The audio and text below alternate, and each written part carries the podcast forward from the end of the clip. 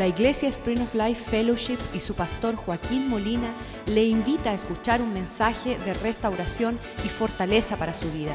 Sea parte de la visión Cambiando el Mundo.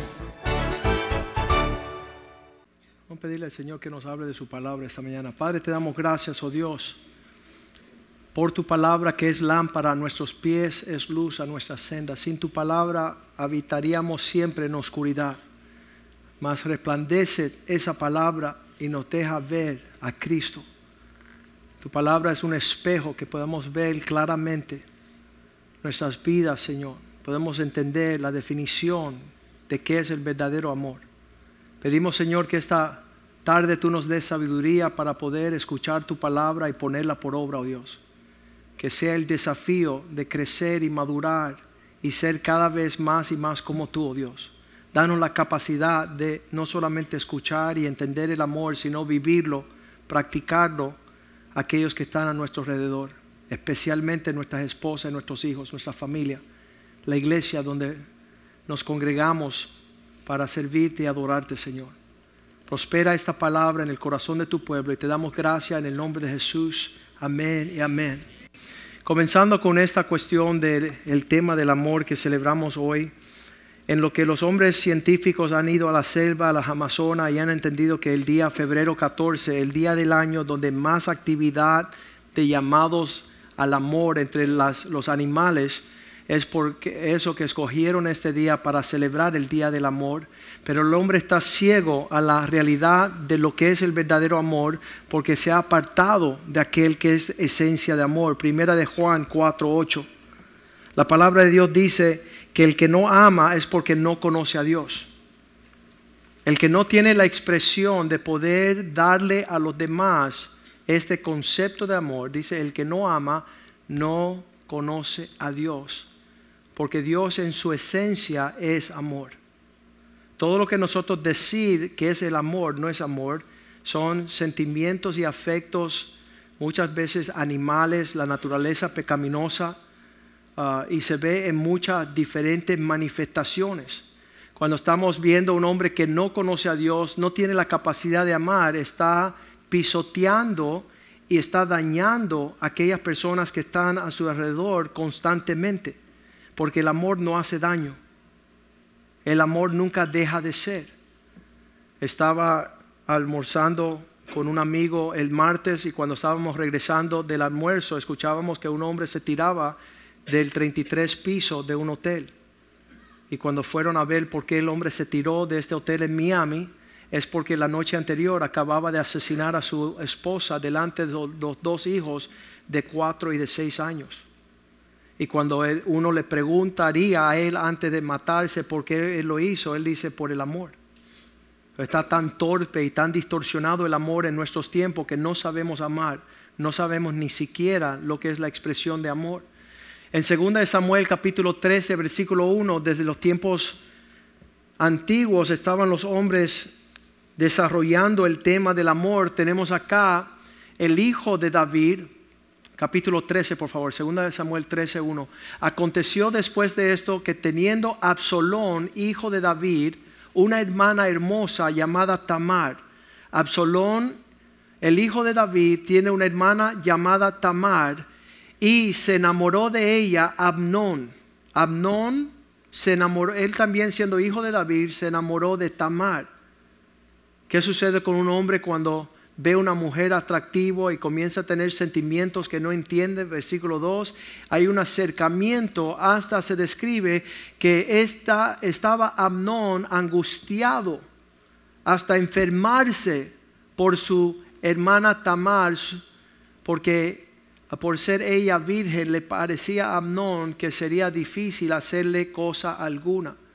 Como yo que estoy enamorado de esta doncella Tamar, me puedo acercar para ser aceptado y participar en una, en una relación? Versículo 12 nos dice que, que él hizo el intento de acercarse y ella le respondió, no, hermano mío, no me hagas violencia, no trates de violar los principios establecidos para el amor, porque no se debe hacer así en Israel. Entre el pueblo de Dios no debe de haber una perversidad de un hombre que se quiera acostar físicamente con una mujer hasta primero poner las cosas en orden, ir a las avenidas apropiadas para establecer este fin de semana decía Kenny, el pastor Kenny, que el amor se vive dentro de las barantas, los rieles del orden de Dios. Y cuando uno no guarda estos términos y estos linderos, puede sufrir unos daños irreversibles. No hagas tal cosa que sea tan vil, tan tal vileza, no sea un villano, no sea un malvado. Versículo 13 porque ¿dónde iría yo con mi deshonra? Si te acuestas conmigo y no somos casados, me estás deshonrando. No me está amando. No está actuando de la forma que Dios creó la existencia del amor. Y aún tú serías estimado como un perverso. Tú eres un necio que no se está haciendo las cosas correctas. Quieres violar los principios de Dios, quiere andar en un desorden eso no le muestra al mundo que Cristo vive en ti. Te ruego pues que le haga bien las cosas y que hables con mi papá, que él no me negaría a ti.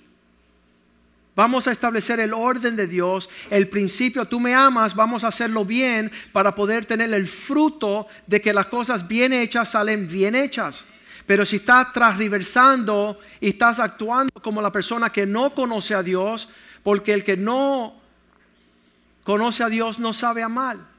Te ruego ahora, pues, pídale permiso a mi papá. Vamos a hacer las cosas bien hechas. Versículo 14.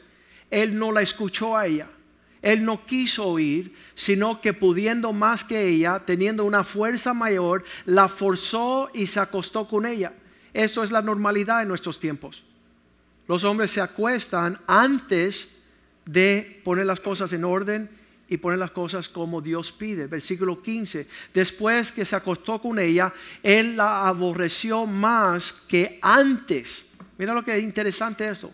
En un instante, luego la aborreció Amón con tan gran aborrecimiento que el odio con que él la aborreció fue mayor que el amor con la que le había amado. Y él le dijo a Amón, y le dijo a Amón, levántate y vete.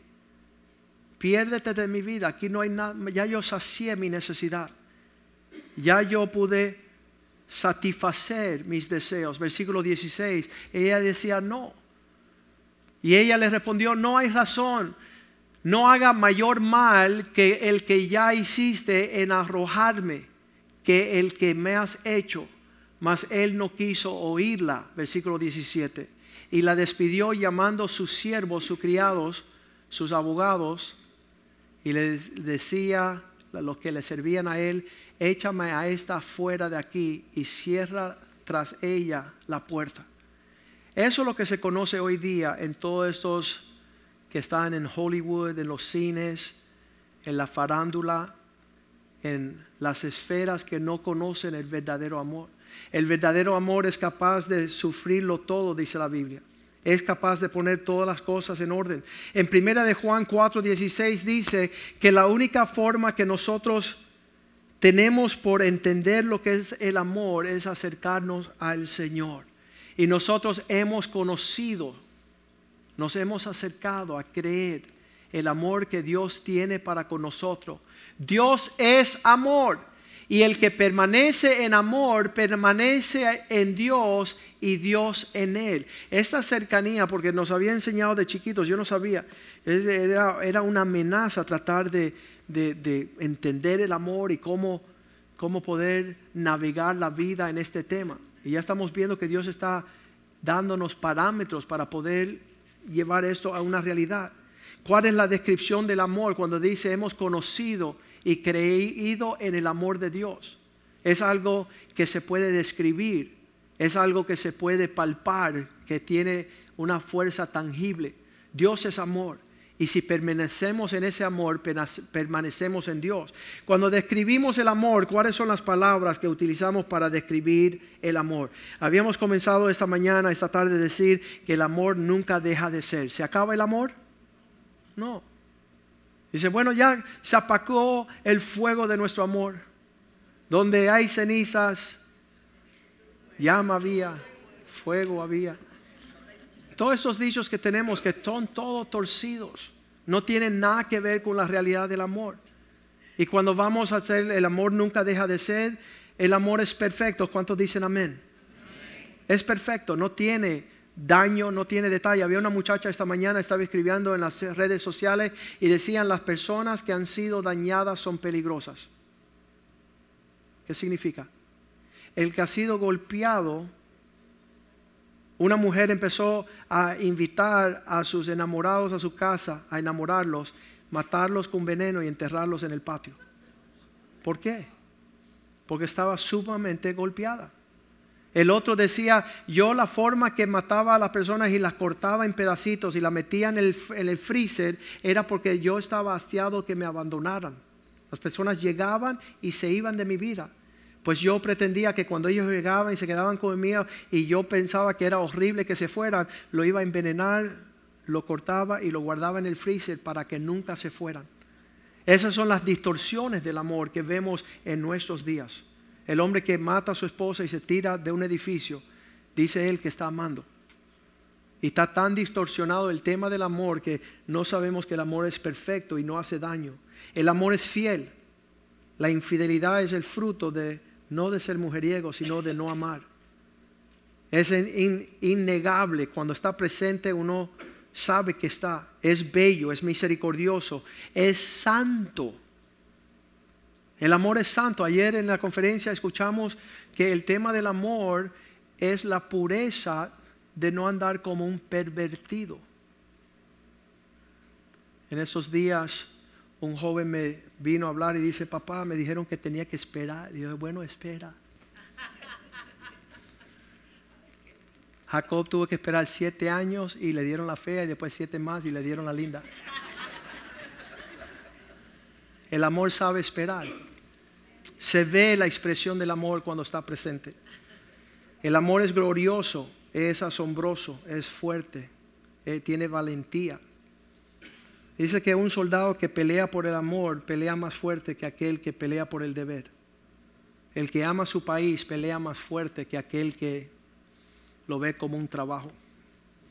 El amor perdona, es bendecido, es real, es preciso. El amor tiene la descripción de tener pasión, no como el mundo la tiene. Primera de Tesalonicense 4, versículo 3 dice que no amemos como aman los que no conocen a Dios porque la voluntad de Dios es vuestra santidad y que no esté en un romance sexual sin la santidad del Señor. Versículo 4 dice, los que no conocen a Dios aman. Aman en una forma perversa. Dice que cada uno de vosotros sepa tener su propia esposa en santidad y en honra. Santidad y honra es el amor todo lo que tiene que ver con santidad y honra. Muchos hombres piensan que el amor tiene que ver con pornografía. Yo tenía clientes que decían, ah, abogado, me voy de luna de miel y tengo unos buenos videos pornográficos para disfrutar mi esposa en la luna de miel. Y ellos describiendo ese intento, sabía yo que no eran cristianos ni entendían el amor, que estaban llenos de perversión y de lujurias y lascivias, que iba a ser pasajero eso. Versículo 5 dice, no en pasión de lujuria como los gentiles que no conocen a Dios. Hay unas personas que el único día que pueden celebrar el amor es hoy y ellos lo único que ven es un grito de esos salvajes de la selva. ¡Ajá! ¡Acá! ¡Vamos! Y todos esos intercambios de lujuria para un día de celebrar lo que no son capaces de celebrar 26 años como yo y mi esposa un amor verdadero, un amor no fingido, no basado en emociones y sentimientos. Dice que la pasión de los gentiles que no conocen a Dios. Pero dice la palabra de Dios, versículo 6, que Dios va a juzgar cada uno de ellos, que ninguno agravie o engañe a su hermano, porque el Señor es vengador de todos aquellos, como ya o hemos testificado. Dios no va a permitir que tú atropelle a otra persona. Dios no va a permitir que tú tengas una relación que no sea real con otra persona. Ahí es cuando veo que la única forma de verdaderamente amar es lo que dice en Juan, primera de Juan 4:19. Primera de Juan 4:19 dice que la única capacidad que tenemos nosotros de amar sin crítica, sin acusar, es conociendo a Dios. Cada vez que nos acercamos más y más a Dios, más su amor perfecciona nuestro amor. Nosotros le amamos a Él porque Él nos amó primero. Y doy gracias a Dios. Yo era un salvaje, sin saber lo que era el verdadero amor, cómo amar, cómo poder relacionarme de la forma que Dios quiere que yo me relacione y no como un animal. Ahí empezamos a estudiar esta cuestión y experimentar el abrazo de Dios, la sonrisa de Dios, la fidelidad del Señor. Efesios 3:17 dice, ah, ya que Cristo mora en vosotros, ya que Cristo vino a ser morada en vosotros, para que a Cristo habite por la fe en vosotros, en vuestros corazones, a fin de que puedan hacer raíces que están cimentadas en su amor. Cuando uno empieza a chupar y, y dejar que entre esa savia de lo que es Dios, uno es capaz de ser un fraude, un egoísta, una persona que no ama como Dios ama. Estamos cimentados en el amor de Dios a través de Cristo que está en nuestros corazones. El versículo 18 dice las dimensiones de este amor. Dice para que nosotros seamos plenamente capaces de comprender, conocer entre todos los creyentes cuál es la anchura, la longitud, la profundidad, lo profundo y lo alto, versículo 19, del amor de Dios. De conocer el amor de Cristo. ¿Cuáles son todas las dimensiones? Cuando uno empieza a tener acceso al amor de Dios, que nos amó antes de que nosotros amásemos, éramos animales, Él vino y nos dio su espíritu en su espíritu derrama su amor en nuestro corazón, empezamos a poder amar a los demás. Empezamos a poder vivir como Cristo quiere que nosotros vivamos, no como Abnón, que después de satisfacerse lanza fuera de su vida a estas personas que usó, que utilizó. Pero en estas dimensiones del amor dice que seamos capaces de ser llenos de toda la plenitud de quien es Dios. Su amor es la que describe quién es Él.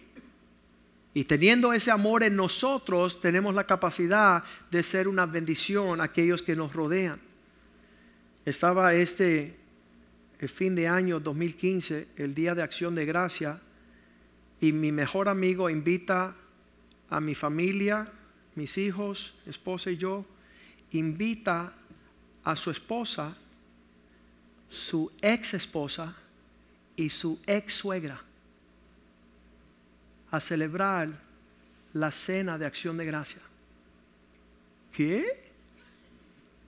¿Cómo uno invita a su ex suegra, su ex esposa, con su esposa y sus hijos y su hija de primer matrimonio a celebrar el día de acción de gracias? Diga conmigo el amor de Dios el amor de Dios.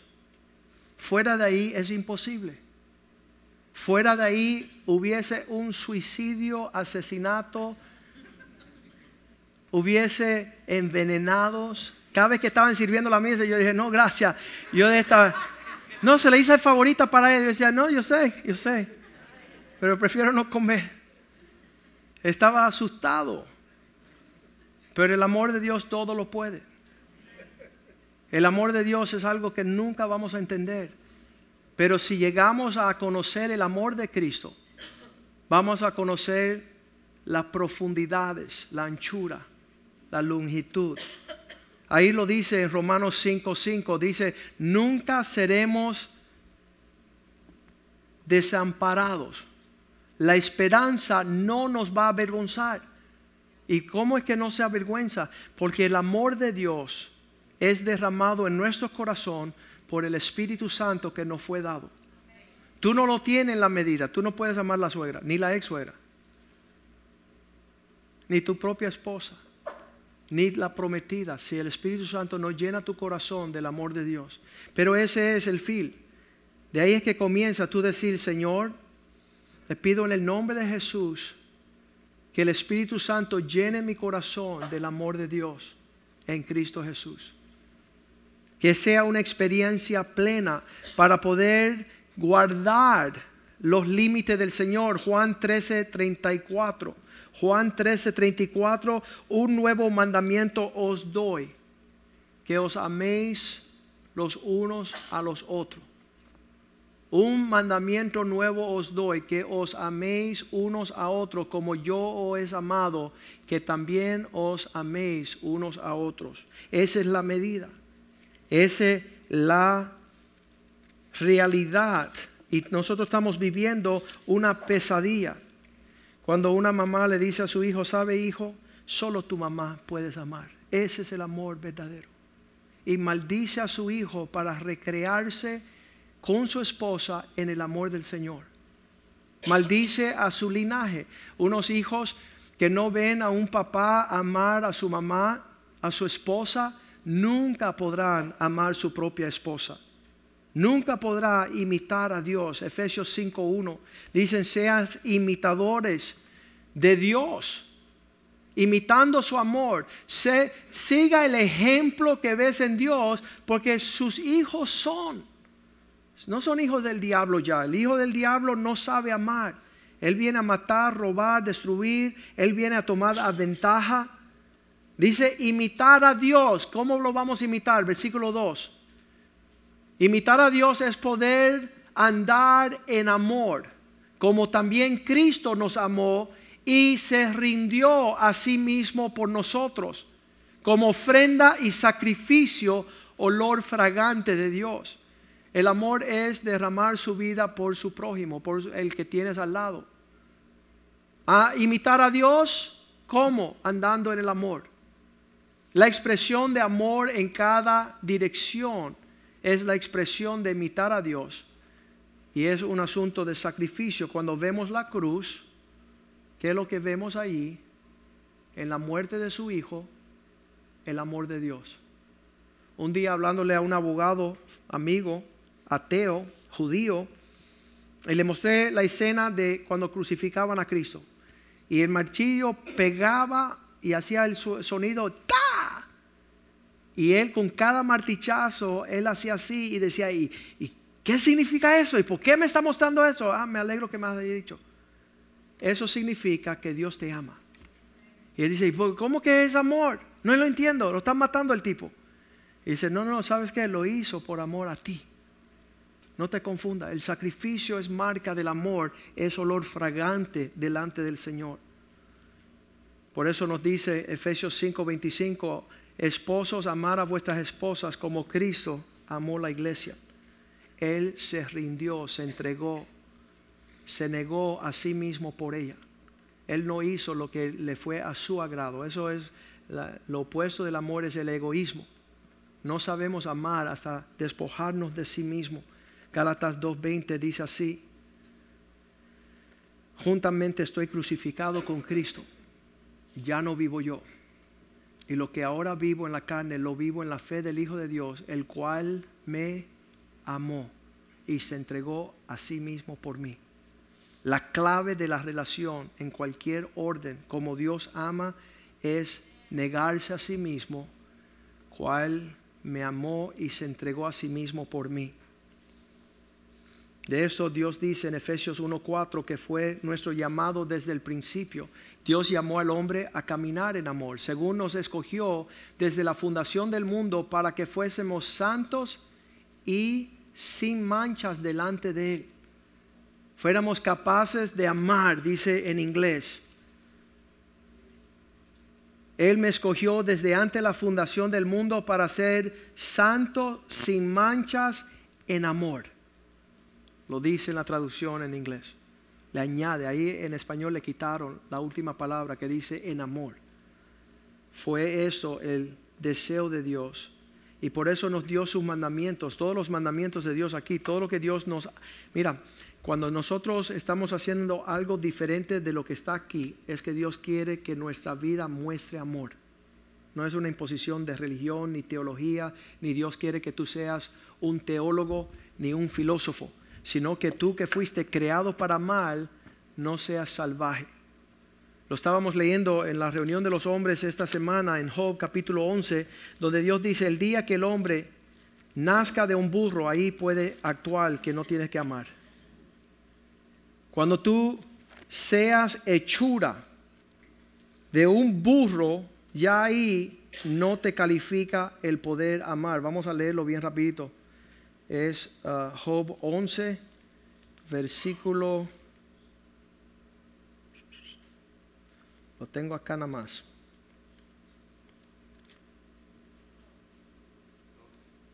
Doce. El hombre necio será sabio cuando nazca de un burro. Cuando el hombre sea hechura de un burro, puede hacerse loco. Pero como no es hechura de un burro, un asno montés, un salvaje animal terco y torpe, entonces que no se haga el loco. Porque yo lo hice para que pudiera cumplir con los parámetros de mi instrucción. No se haga el loco el hombre.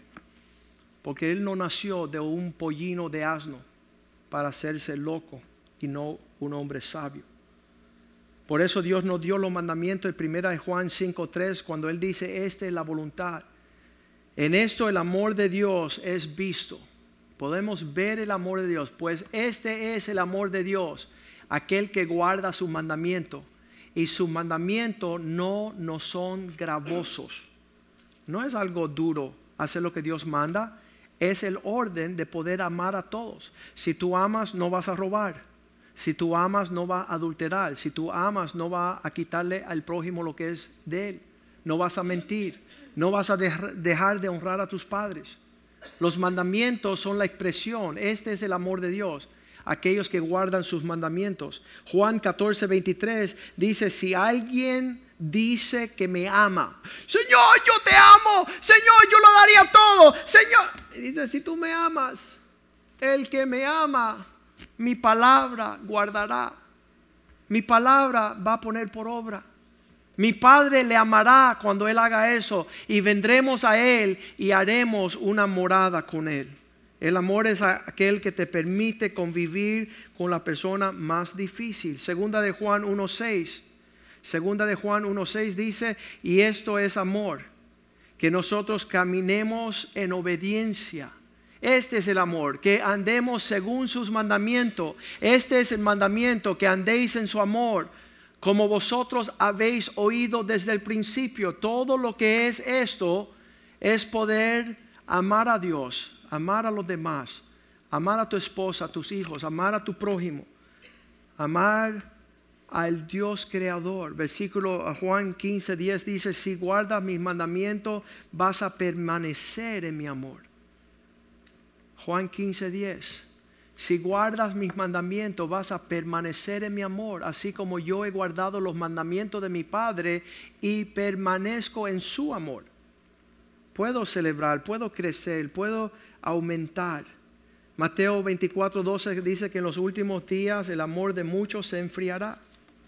Personas que dijeron, no vamos a ir a la conferencia de matrimonio porque no lo necesitamos. ¿Sabes qué? Tú no lo necesitabas, pero si tú amaras a alguien, las personas que vinieron aquí te necesitaban a ti.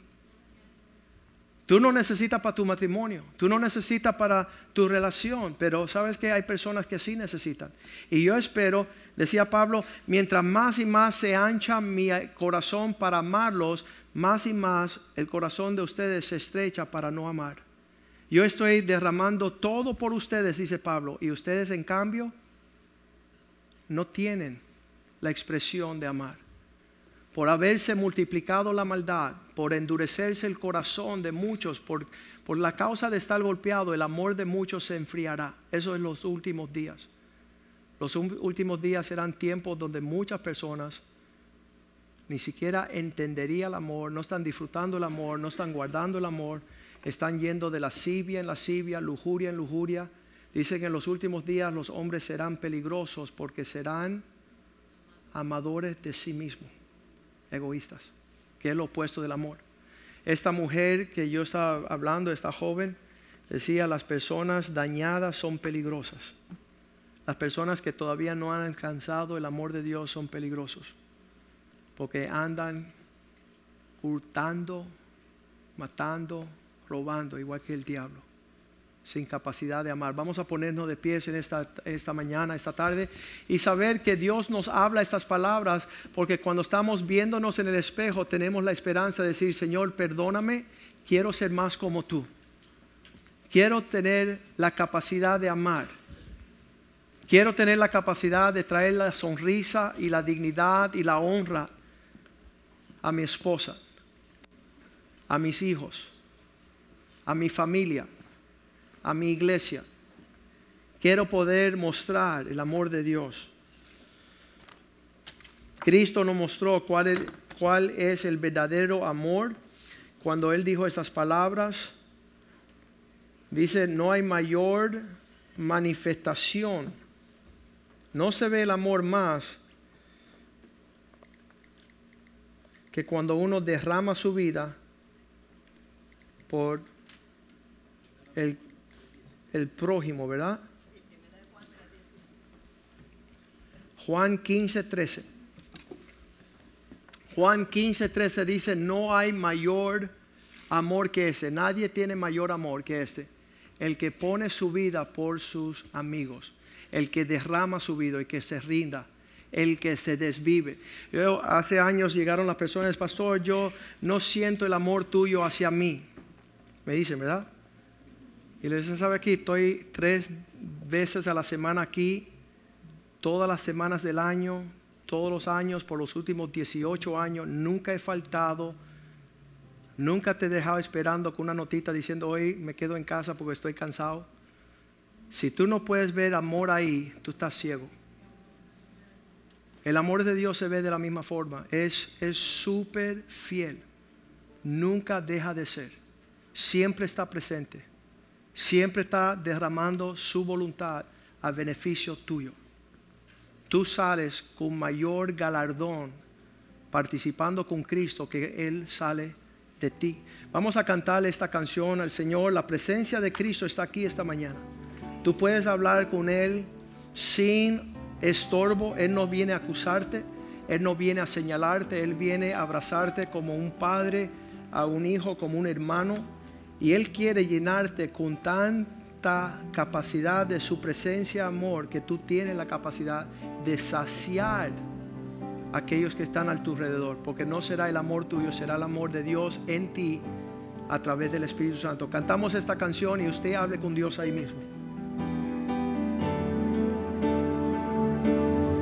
Aunque hacia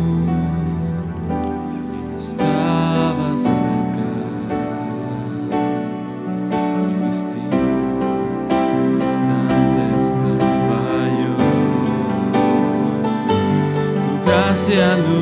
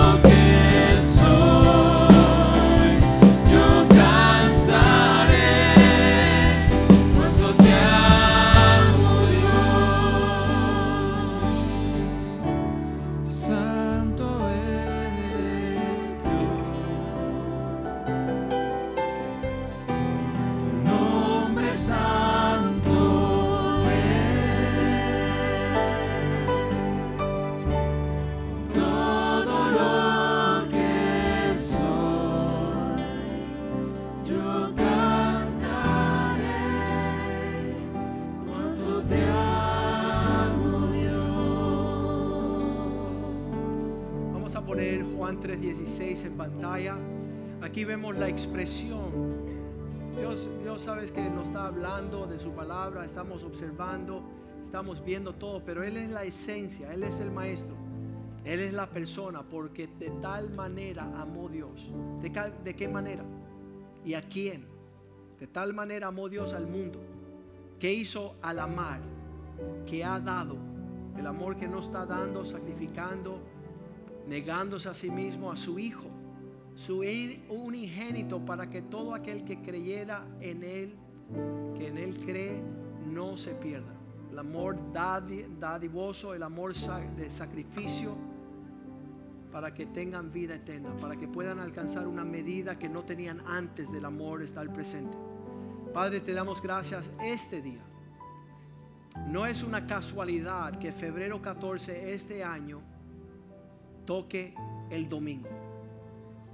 Si hubiera tocado el viernes o sábado, no estuviéramos acá. No pudiéramos escuchar de tu amor.